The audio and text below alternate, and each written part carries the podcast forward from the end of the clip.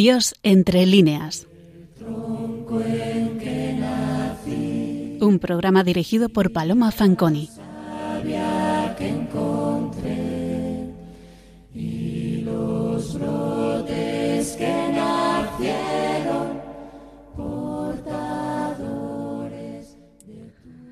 Buenas noches, queridos oyentes de Radio María. Aquí estamos un mes más intentando transmitirles a ustedes la presencia de Dios entre las líneas de la literatura. Y esta vez, Pilar y yo hemos pensado centrarnos en Juan López de Úbeda, un escritor del siglo XVI español, al que el gran maestro Balbuena Prat considera un precemente de Valdivielso, el poeta que tratamos el programa del mes pasado, pero que está marcado por un talante algo diferente por su vinculación personal a la pastoral de la infancia especialmente. Poco se sabe sobre la vida de este licenciado si se exceptúa lo que él mismo indica en las ediciones de sus obras. Las pocas noticias sobre su vida nos las ha proporcionado modernamente Rodríguez Moñino, quien señala que nació en Toledo y fue fundador, administrador y maestro del Seminario de Niños de la Doctrina Cristiana en Alcalá de Henares. Era este un establecimiento consagrado a la formación espiritual y sustento corporal de 30 niños y que parece que en 1579 llevaba ya tiempo funcionando, pues en esa fecha nos dice el autor directamente. Al presente hay muchos bachilleres, gramáticos y cantores muy diestros de canto de órgano y escribanos, y otros que enseñan la doctrina en muchas partes del reino, y otros muchos que han entrado en religión. Como la casa no tenía rentas que la sustentasen, probablemente, continúa Moñino, se nutría de la caridad, y López de Úbeda arbitró el recurso de formar una compilación de textos poéticos para obtener algunos fondos de su venta. Este primer corpus no ha llegado a nosotros y la fecha más antigua que podemos señalar para sus actividades editoriales es la de 1579, en que aparece el volumen titulado Cancionero General de la Doctrina Cristiana. De esta edición se conserva un solo ejemplar, y este mutilado, es decir, muy incompleto. Pero el fragmento que conservamos comienza con un prólogo breve, en el cual explica los dos motivos que le han llevado a hacer la compilación. De una parte, que no quería ser incluido en el bando de los holgazanes y vagabundos. Y de otra, y leo textualmente, la gran necesidad que la casa de estos niños tiene de alguna cosa de provecho para sustento, por no tener ninguna renta. A este prólogo, en que declara claramente lo que ya hemos dicho de la necesidad económica de la casa, le sigue una carta al licenciado López de Salas, vicario general en la Corte de Madrid, que ofrece más interés para el conocimiento de obras anteriores. Alude, en efecto, a otro libro que imprimió con el mismo tema, es decir, Cancionero a lo Divino, el cual ha sido Dios servido que muchos se hayan aprovechado, deprendiendo en él doctrina cristiana. Y sobre todo, cantando cantares santos en vez de profanidades. Nada sabemos de este libro anterior, evidentemente, a 1579, y tan solo podemos señalar una composición que iba en él. López de Úbeda, al estampar en el folio 108 la composición que comienza Enfádame decir lo que me enfada, advierte en una nota. Estos enfados imprimí en otro libro de doctrina y por haber sido tan bien recibidos en todas partes, me ha parecido tornarlos a imprimir en este libro. añadiendo la curiosísima noticia de que imprimiéronse en un año ocho veces a mil y quinientos en casa de Juan Iñiguez Lequerica, es decir, que solo en tiempo tan breve se estamparon doce mil ejemplares. Este cancionero constituye una recopilación de textos poéticos religiosos de la segunda mitad del siglo XVI que comprende seis grandes apartados. El primero consta de 48 composiciones referentes a la Natividad de Jesucristo. El segundo, 30 en alabanza del Santísimo Sacramento. El tercero, 21 relativas a la circuncisión, circuncisión, perdón, los Reyes Magos y la Pasión. El cuarto, 16 consagradas a la Virgen María.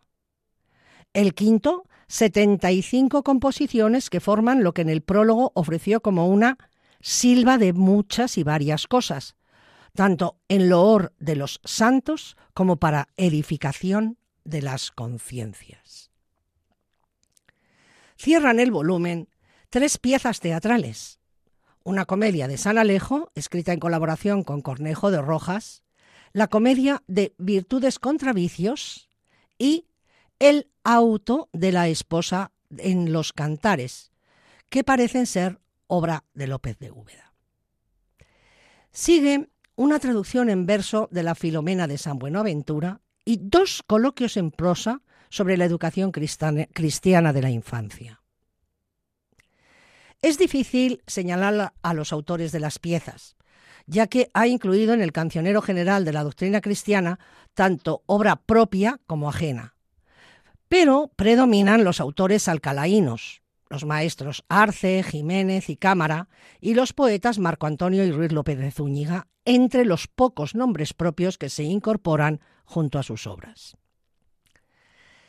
Las fuentes debieron ser cartapacios manuscritos más que obras impresas. De las casi 200 piezas que contiene la obra, ciñéndonos solo a las compuestas por López de Úbeda, Parte muy principal tienen los sonetos, que son un total de 52, y los romances, que alcanzan la cifra de 33, es decir, más o menos la mitad del volumen entre ambos metros. Aunque de romances los hay originales, continúa Moñino, muchos no son más que versión a lo divino de textos antiguos muy popularizados. Tres años después de haber salido el cancionero, es decir, en 1582, vio la luz el Vergel de Flores Divinas, como obra en parte original y en parte recopilación. Según los datos que nos aportan los preliminares a la obra, es decir, la aprobación, la tasa, etc., cabe suponer que se empezó a preparar en 1580, se imprimió en 1581 y se puso a la venta en el 82. En la epístola al lector compara la obra a una colmena de abejas y a los autores como las obreras que labran la cera y miel. El mismo sería la reina que rige y ordena la comunidad, porque, cito textualmente, cera y miel son las cosas que a mi mano llegan corrompidas de haber andado por tantas y diversas manos, mal escritas y peor entendidas, se pusiesen en el estado que aquí van. Es decir, que él ha hecho una labor de corrección y lima de los textos. Y en el prólogo se queja de que, textualmente, entre tantas obras en todo género de verso, como se publican en España, haya tan pocas consagradas a lo divino frente al gran número de poesía de tipo humano. Cancionero a lo divino, dice, hasta ahora no me acuerdo ni tengo noticia de haber visto alguno impreso, si no es el de Fray Ambrosio Montesinos, que debe de haber más de 80 años que se imprimió. En realidad en esto erraba López de Úbeda, porque ya Menéndez Pelaño se señaló que, había muchísimos más cancioneros a lo divino.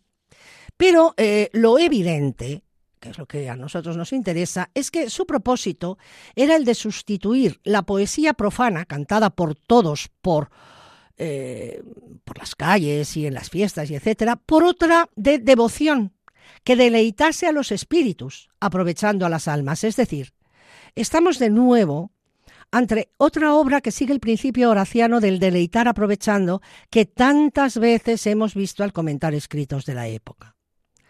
Así leemos en esta epístola al lector, y ya les hemos indicado varias veces ya la importancia que tienen estas epístolas al lector en los libros del siglo de oro, porque suelen ser una parte muy interesante de los preliminares, eh, porque los escritores manifiestan en estos textos la intencionalidad de la obra. Bueno, pues en la epístola al lector a este vergel dice lo siguiente Lope de Úbeda. Los trabajadores, para cantando aliviar su trabajo, hallarán romances a lo divino, mudada la sonada de lo humano. Las doncellas para el almohadilla y trabajos domésticos, pues ¿Qué diré de los niños que van de noche por las calles cantando cantares tan ociosos y vicios que inficcionan el aire y hacen mala consonancia en las orejas de los que los oyen? Tras insistir en estas intenciones, justifica la inclusión de algunas de las poesías que ya había publicado en el cancionero por su valor literario y religioso, no por hacer más abultado el libro, y porque no quería que quedasen sepultadas en el olvido perpetuo, no habiendo de imprimirse más aquel cancionero. Es decir, que Úbeda consideraba el Vergel, señala Moñino, como una obra depurada y definitiva de la obra anterior. En cuanto al contenido, triplica en número las poesías del libro primitivo, puesto que pasan de 600 las ahora recopiladas. Se clasifican en siete grandes grupos, colocando primero unas 200 relativas a la vida de Cristo, luego las del Santísimo Sacramento, después las de la Madre de Dios, en cuarto lugar las dedicadas a los apóstoles, mártires, doctores y otros santos, para concluir con un importante núcleo de composiciones de tipo ascético y moral. No todo lo que había en el cancionero pasa al vergel. Hay 70 poesías que desaparecen. Se incorporan solo 126, a cuyo número se, se acrecientan nada menos que 525 que son las añadidas.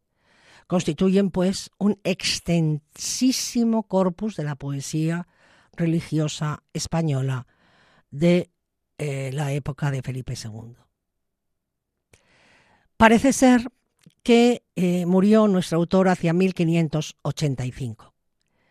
En 1588 se publica la segunda edición del Vergel.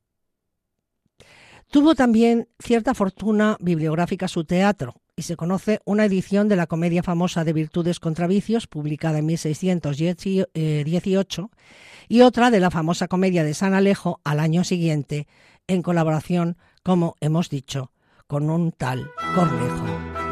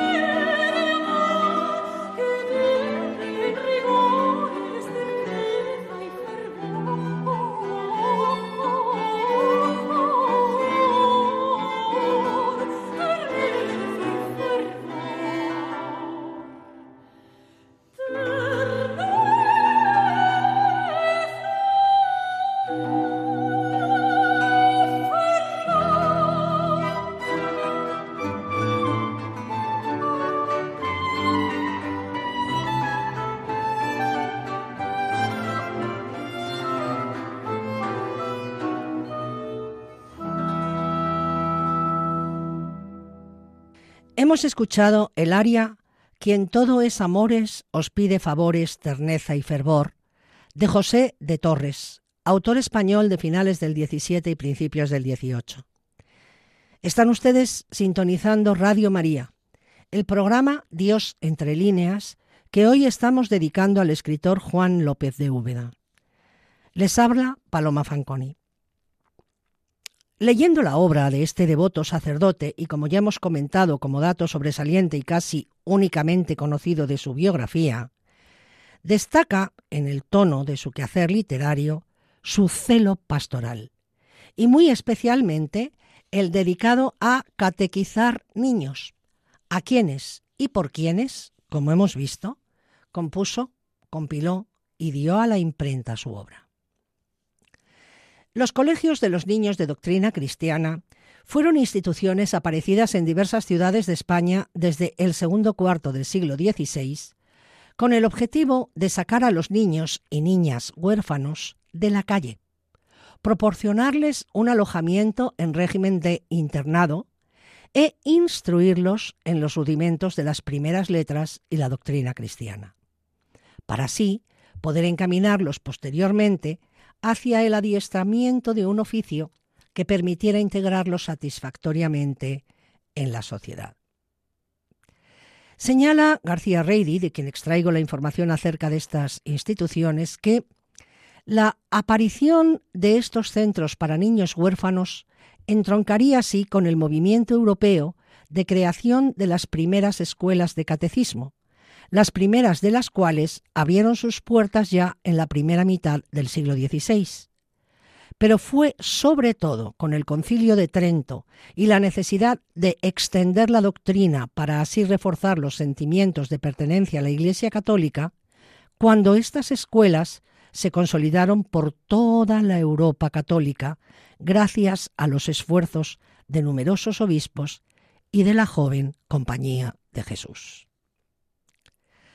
La edad media de los niños aceptados solía situarse entre los 5 y los 10 años y estaban internados en el colegio hasta cumplir aproximadamente los 15 años, cuando podían trabajar como oficiales en algún taller y valerse por sí mismos. En estos colegios se les enseñaba a leer, escribir y las cuentas básicas. Y en los casos de los niños que mostraran mejores dotes para el estudio, incluso rudimentos del latín. También se les enseñaba canto y en algunos colegios a tocar un instrumento musical. En el caso de los colegios de chicas, éstas aprendían a leer y escribir, así como a hacer labor. Además, se les enseñaba a todos nociones de urbanidad, y sobre todo los principios fundamentales del catecismo y la doctrina cristiana, enseñanza que se erigía como el principal cometido de estas instituciones. Tras levantarse, arreglarse y oír misa, los niños desayunaban y solían estudiar hasta las once. Después de comer y de los recreos, estudiaban aproximadamente de dos a cinco. El tiempo se distribuía de forma más o menos equitativa entre aprendizaje de las letras y aprendizaje de la doctrina. Dada la precariedad económica de estos colegios, era frecuente que los niños fueran contratados para asistir con sus cantos a los entierros.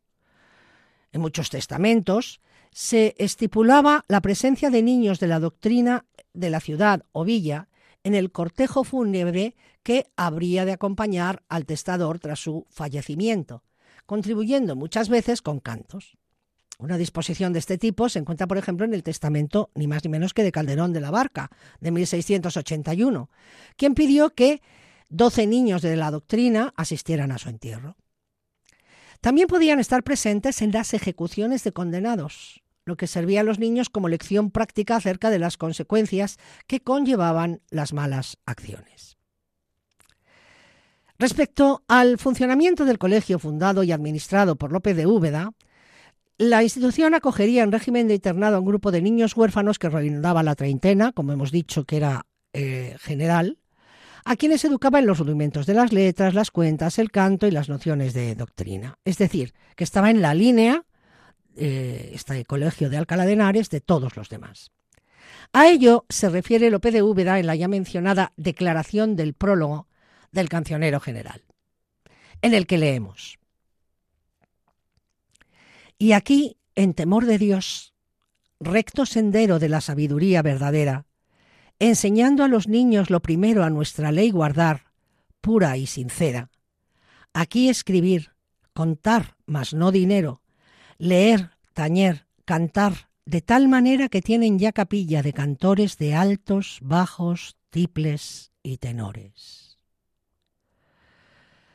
Esta es la casa que fundó, a mi ver, para sí misma la sabiduría. Dentro de ello, quisiera detenerme en dos curiosos opúsculos que escribió en prosa y que publicó al final de su vergel. Ya les he eh, comentado que existían estos, ya los he mencionado al decirles, al enumerarles el contenido del vergel. El primero de ellos se titula Coloquio y ejercicio muy útil y provechoso de lo que han de hacer y entender los niños y cómo se han de regir y gobernar después que vienen a uso de discreción para que vayan encaminados en el servicio de Dios nuestro Señor. Va por preguntas y respuestas entre dos niños para que mejor se entienda y se aperciba en la memoria. Es decir, es un a modo de catecismo, pero con la peculiaridad de que no solo enseña la doctrina de la fe, como estamos acostumbrados los que hemos estudiado el catecismo, sino que también incluye lo que han de hacer los niños. Así, por ejemplo, la obrilla empieza de la siguiente manera, con la siguiente pregunta. ¿Cuál es el ejercicio del niño cristiano? Respuesta. Es desde el principio acostumbrarse a conocer a Dios y a las cosas de su servicio, y a tener grande fe y amor con Él, y dar ejemplo a los otros para lo mismo. Siguiente pregunta. ¿Cómo pones esto por obra? Esto es importante, ¿eh? es lo que les, lo que les eh, quiero destacar. No solamente en qué crees, cuáles son las verdades de nuestra fe, sino cómo lo haces. Esta es la diferencia. Vale, pues la respuesta es, lo primero que hago por la mañana en, despertarme, en despertando para levantarme es signarme con el signo de la cruz, en el nombre del Padre y del Hijo y del Espíritu Santo. Esto hago tomando agua bendita, porque mis padres son muy amigos de las ceremonias de la Iglesia y de saber su significación. Por tanto, quiere que la tengamos en casa en nuestros aposentos y nos declaran el fin para que se ordenó. Iba desarrollando las costumbres que deben acompañar cotidianamente al buen niño cristiano. Así, por ejemplo, en un momento dado pregunta, ¿cuáles son los juegos que tienes por costumbre? A lo cual responde el niño, yo no juego dineros, ni cosa de interés, ni de porfía con mis hermanos, sino juegos honestos de pasatiempos que no se saca enojo ni pérdida, sino placer honesto. Los escribió estos opúsculos, entre otras cosas, para que los aprendieran los niños de su colegio y luego, para mayor provecho de otros, decidió que se imprimieran. Prueba esta primera intención de educar a los niños de su colegio el hecho, por ejemplo, de que en el coloquio segundo, que se titula Coloquio segundo, en el cual se trata por demandas y respuestas entre dos niños, cuántas cosas ha de tener el cristiano para ir al cielo y sé salvar y cómo se guardará de no ofender a Dios y para qué ordenó Dios los estados, etc., cuando va explicando para qué juntó Dios a los doce apóstoles y a los setenta y dos discípulos, la respuesta es la siguiente. Para que por este ejemplo otros santos hiciesen religiones donde Dios fuese servido, y unos a otros se animasen en el servicio de nuestro Señor, y para esto mismo, como se ha ordenado en este nuestro colegio y congregación, para que así como estamos juntos en la conversación, así lo estemos en un corazón y en una voluntad de amar a Dios sobre todas las cosas y amarnos unos a otros como verdaderos hermanos. Marca así las reglas de convivencia a sus escolares en este afán pastoral y especialmente catequístico que le movió a hacer tantas cosas. Sabemos también que los doctrinos de Alcalá cumplían una función social al difundir en los espacios públicos la doctrina cristiana por medio de la recitación y canto. Destaca, señala Lope de Úbeda en los siguientes versos. Ya la sabiduría y la prudencia comienza a echar su voz en las alturas. No hablan ya en oculto, ya en presencia nos dicen niños las verdades puras. En este libro muestran su elocuencia por calles, plazas, techos, coberturas. Ex ore infantium muestra la alabanza que a Dios debemos dar de eterna holganza. Lope de Úbeda también nos informa de que el seminario no disponía de rentas, lo hemos dicho ya en varias ocasiones a lo largo del programa. Por tanto, dependía de la caridad. De ahí que la publicación del Cancionero General tuviera, además de las motivaciones éticas, es decir, difundir obras edificantes, motivaciones económicas, como eh, expone en el prólogo, donde leemos, lo que más me movió a imprimir este libro fue el general aprovechamiento de los fieles cristianos y la gran necesidad que la casa de estos niños tiene de alguna cosa de provecho para su sustento por no tener ninguna renta en la casa donde sustentan de ordinario. Pasamos ahora a comentar un poco el contenido de la obra en verso. ¿eh? Hemos visto preliminares, hemos visto los dos eh, opúsculos catequísticos y eh, el grueso de la obra, por supuesto, pues es esta compilación de poemas propios y ajenos que componen una totalidad muy grande de poesías.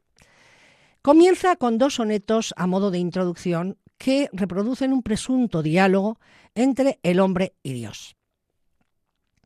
El primero se titula Pregunta el hombre, responde nuestro Señor. Muy bien. Por tanto, las preguntas estarían en boca de el hombre. ¿eh? Las respuestas aquí en manos del Señor. ¿De dónde venís alto? De la altura. ¿Qué motivo traéis? De enamorado. ¿Y qué librea es esa? De encarnado. ¿Y quién os la vistió? La Virgen pura. ¿A dónde vais, criador? Por la criatura. ¿Y quién os trujo al suelo? Tu pecado. ¿De quién recibís fuerza? De mi grado. ¿Por qué? por dar reparo a mi hechura. ¿Qué tal halláis el alma? Endurecida. ¿Por qué la hacéis bien? Porque es mi oficio. ¿Qué tanto es vuestro amor? Es sin medida. ¿Con qué os lo pagará? Con buen servicio. ¿Qué más hará por vos? Darme su vida, pues yo le di la mía en sacrificio. En el segundo, pregunta nuestro Señor y responde el hombre. ¿Quién eras, hombre? Di. Soy tu hechura. ¿Para qué te he criado? Para amarte. ¿Y en qué gastas la vida? En deshonrarte. ¿Quién es el que te enseña? mi locura. Pues ¿qué piensas hacer? Buscar la cura. ¿Y cuál es la mejor? A ti buscarte. Por do has de comenzar, por suplicarte que veas que me hiciste a tu figura. ¿Quién te ha mostrado tal? Mi pensamiento. Y dime, ¿qué has perdido? Tu privanza sin ella, ¿a dónde vives? En tormento. ¿Qué te hace a mí venir? La confianza. ¿Y sabes que te oiré? Sí, en un momento, pues sé que todo el bien por ti se alcanza. Bien, estos dos sonetos que abren el libro ponen al lector en situación, y tal es su finalidad al insertarlos aquí, para abordar la lectura de la voluminosa obra. son, diríamos, ignacianamente, un principio y fundamento sobre el que se asienta todo lo demás. Dios, preguntado por el alma sobre quién es y para qué y por qué se encarna, responde que viene al mundo para dar reparo a su hechura, es decir, para reparar la obra que Él ha hecho, que es el hombre, y que éste, el hombre, ha estropeado con el pecado. Y pide al ser humano que le dedique la vida, pues Él la dio a cambio de la eterna para toda la humanidad. Se hace así significativamente unas, una de las afirmaciones básicas de la fe católica para el seguimiento de Cristo. Alma, eres infinitamente amada por Dios que se encarnó, vivió y dio la vida por ti. Al pasar al segundo soneto, afirmado el incuestionable amor de Dios al hombre, pues este es el oficio divino, pregunta Dios al alma quién es, para qué fue criado y para qué vive, es decir, las grandes y eternas preguntas del ser humano. Y el alma, a través de su propio entendimiento, concluye que es creada para Dios y que perdido su favor por el pecado vive atormentada, pero que sabe por la confianza que tiene en el Creador que si vuelve los ojos a Él, será siempre recibida.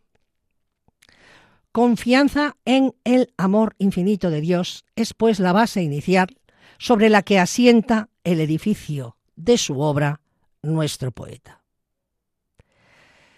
Pasa a escribir todo un apartado dedicado al nacimiento de Cristo, al cual le sigue un segundo titulado Síguense en muchas y diversas canciones y glosas con sonetos, diálogos en alabanza del Santísimo Sacramento. Y en este apartado quiero detenerme un poco más, cosa que no hago con los poemas del nacimiento, que serían más propios del tiempo de Navidad, porque es posible que los recojamos en otro momento. Le interesa mucho al escritor, dado su, dada su notable eh, intención didáctica, recalcar cómo se debe recibir la comunión, y lo desarrolla en distintos metros en varios poemas. Por ejemplo, el siguiente y encantador villancico. Come a Dios con discreción, dile tu culpa a la clara, más vale vergüenza en cara que mancilla en corazón. Mira el plato que te ha dado si lleva manjar precioso, que a Dios Todopoderoso comes en cada bocado. No le comas en pecado, que aunque es cordero, es león. Más vale vergüenza en cara que mancilla en corazón. Dios para en Dios te volver, hoy se te da manjar hecho, mira, alma, con tal cohecho, si le debes de querer. Ten gran cuenta con hacer bien la vocal confesión, más vale vergüenza en cara que mancilla en corazón. Cuando en las cosas de acá nos da Dios tantos dulzores, el sabor de los sabores hecho manjar, ¿qué será? Dile, pues tanto te va tus flaquezas, que es razón. Más vale vergüenza en cara que mancilla en corazón. Al adoptar la forma del villancico, se acoge López de Úbeda a un metro tradicional, popular, que conocía y era cantado y escuchado frecuentemente por todo el mundo. Introduce bajo este molde métrico una honda reflexión moral, al insistir, y esto es de plena actualidad, en la adecuada preparación del alma antes de acudir a comulgar, pues es necesario tenerla limpia por medio de la confesión vocal previa, y que ésta no nos debe azorar, de ahí el estribillo, más vale vergüenza en cara que mancilla en corazón. Es decir, que un corazón sucio, que es lo que provocaría comulgar si no se está debidamente preparado, es peor que el posible apuro que nos provoque la confesión vocal. Y esto le preocupa mucho pastoralmente, pues son varios los poemas que dedica al asunto, como sigue sucediendo hoy en día entre nuestros pastores. Así, poco más adelante, otro villancico advierte del peligro de recibir el sacramento estando en pecado, y escribe, Cristiano, si a Dios comieres, mira cómo lo recibes, que si bien lo comes vives, y si mal lo comes, mueres.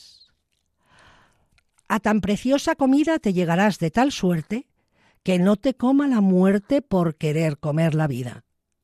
Cuando a la mesa estuvieres, mira que es Dios quien recibes. Y si bien lo comes, vives.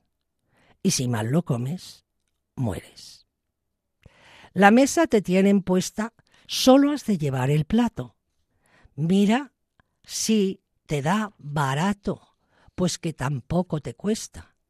El sabor será cual fueres cuando aqueste Dios recibes, que si bien lo comes vives, y si mal lo comes, mueres. E insistiendo en la misma idea, encontramos un poema que hace alusión a la vestimenta como metáfora del alma bien preparada. Y leemos. Cuando entrares, alma mía, al convite celestial, entraréis con alegría, vestiros ese día de vestidura real. De placer de haber llorado llegaréis con gran contento a gustar el sacramento do se da Dios consagrado. Ricas ropas de brocado de gracia espiritual. Entraréis con alegría, vestiros, vestiros seis ese día de vestidura real. No entréis rota y mal vestida, alma, a la mesa sagrada, que seréis reprendida de Cristo castigada. Amaréis, pues sois amada, de esposo tan principal. Llegaréis vos, alma mía, vestido eis ese día de vestidura real. Vemos que no solo insiste en la mancilla del corazón, como en el segundo poema de este grupo hemos señalado, sino también en el castigo divino que conlleva recibir el Santa Sacramento con el alma sucia, en pecado mortal, algo que ya había expresado en el primer poema, con los versos Aunque es cordero es león, que se basa en el Deus non ridetur de la casa de San Pablo a los Gálatas, de Dios nadie se burla. Y escribe Lope de Úbeda. Mira que el faisán del cielo, como es manjar divinal, puede haceros bien y mal. El que estuviera en pecado, guárdese de comer de él. Que quien derribó a Luzbel de su grandeza y estado, y pues va en cada bocado la vida y muerte eternal, puede hacer bien y mal. Es de tan alta excelencia esta divina comida, que es la verdadera vida comida en buena conciencia. Y con mala es pestilencia, porque como es tan real, puede haceros bien y mal. ¿A quién habrá que no cuadre manjar de tanta importancia? Que de Dios es la sustancia, bien como está con el Padre, y aunque le templó su madre con su carne virginal, puede haceros bien o mal.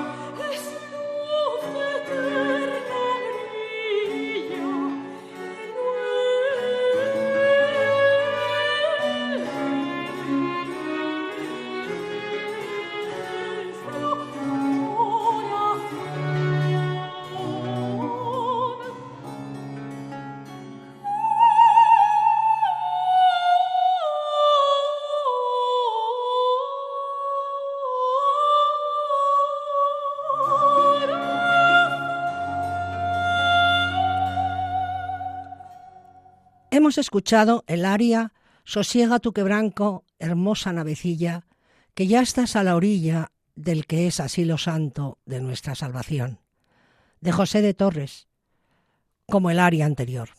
Están ustedes sintonizando Radio María, el programa Dios entre líneas. Les habla Paloma Fanconi. Este afán didáctico de Juan López de Úbeda de enseñar a los fieles cómo se deben hacer las cosas se muestra de la manera más humorística y graciosa posible en los famosos enfados, que ya hemos señalado al principio del programa, que había impreso antes en otra obra suya eh, y que después recogió en el Vergel, ¿no? Como él mismo indica, tuvieron muchísimo éxito.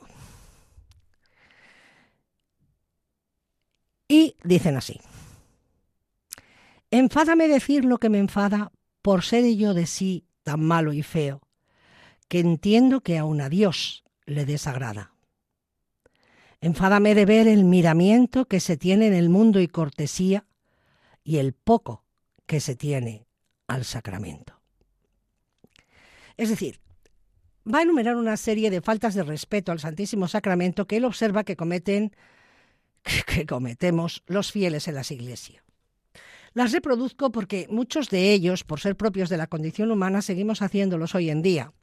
Y es la primera queja, claro, que la cortesía que tenemos socialmente unos con otros no la tenemos con el Santísimo cuando estamos ante Él, pero no con el Santísimo exclusivamente cuando el Santísimo está expuesto, sino también cuando está en el sagrario.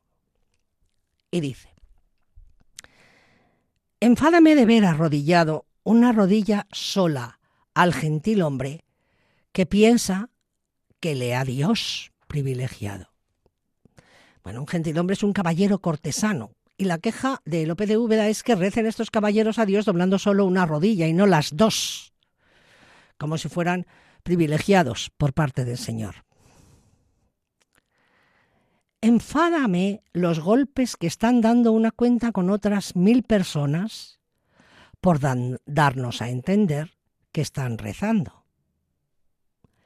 Enfádame de ver que unos galanes que han hecho de la iglesia locutorio, haciendo siempre en él mil ademanes. La queja es ahora tanto con los que contra los que están haciendo siempre ruido con el rosario cuando lo rezan, eh, en el en los tres primeros versos que les acabo de recitar, como en estos segundos en los que de lo que se queja es de que los jóvenes que van a las iglesias, en vez de estar recogidos, se dedican a comunicarse y a hacerse señas unos con otros. Enfádame una calza muy tirada que el que la trae no hinca rodilla por miedo a que no quede algo arrugada. Es decir, contra quienes no hacen una genuflexión completa, para que no se les arrugue el pantalón o el vestido recién planchado. Enfádame de ver la desvergüenza de muchos que les dicen no hagáis esto y dicen mirad vos vuestra conciencia. Ahora la censura es contra los que no se dejan reprender y cuando les reprenden, lo que hacen en vez de aceptar humildemente la advertencia es arremeter contra quien se la hace, diciéndole que se mide a sí mismo antes de censurar a los demás. Es también el y tú más, ¿no? Es tan de moda ahora. Enfádame de ver que se murmura de los que se confiesan a menudo, teniendo el ser devotos por, por locura.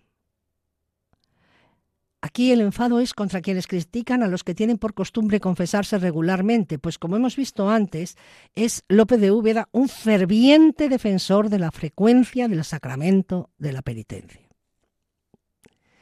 Enfádame un galán muy estirado que si ha de comulgar ha de ser solo, que no quiere que el pobre esté a su lado.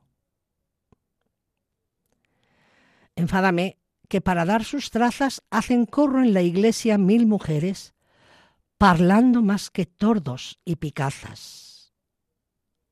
Es decir, eh, las mujeres que hacen, eh, se lo atribuye solo a las mujeres, pero en fin, eh, las corrillos, para, para contarse cosas en las iglesias. Enfádame de ver a mucha gente persignarse de modo que parece que hacen garabanzos en la frente. Enfádame de los que están rezando alto porque los tengan por devotos, siendo más devoción rezar callando. Es decir, eh, toda esa gente que hace ruido cuando está rezando, haciendo una oración vocal eh, supuestamente en silencio en la iglesia. Enfádame de ver que en los sermones están muchas personas rebozadas, que son de mil pecados ocasiones. Estar rebozado es estar tapado con la capa, por ejemplo. ¿eh? Enfádame venir al Templo Santo solo para decir de los sermones este predica bien, aquel no tanto. Enfádame la poca diligencia en confesar de algunos que la entrada dicen, pregúnteme su reverencia. Esto también es muy importante. Otra vez Lope de Úbeda con la confesión. La poca diligencia de algunos que en vez de preparar su confesión con buen examen de conciencia y decir los pecados, le dicen al confesor que les pregunte lo que consideren oportuno. Enfádame tomar agua bendita por no mojar el dedo con el guante, que hay quien de gravedad no se lo quita. Enfádame de los que están rezando el rosario y algunas devociones con los ojos acá y allá mirando. Es decir, los que no están recogidos a la hora de rezar el rosario o lo que sea, sino mirando a todas partes de la iglesia a ver qué pasa. Enfádame unos hombres que enguantados llegan a comulgar con tanto brío como si fuesen todos sus criados. Es decir, los que comulgan con gesto soberbio, no con encogimiento, recogimiento y actitud humilde. Enfádame el otro que en llegando se quiere confesar viniendo tarde. Y si dicen, espera, va murmurando. Enfádame de ver que todo el día traen muchos los rosarios en las manos solo por gentileza y gallardía. Enfádame de los que van a misa por levantarse tarde a mediodía.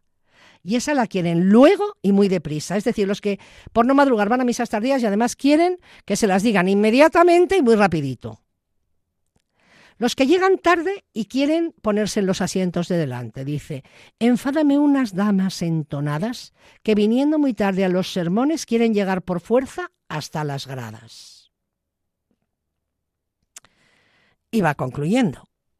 Enfádame de ver que no se enfadan aquellos a quien tocan mis enfados. Antes, con los oír, se desenfadan. Es decir, me enfada que los que escuchan mis enfados, en vez de enfadarse también, se rían.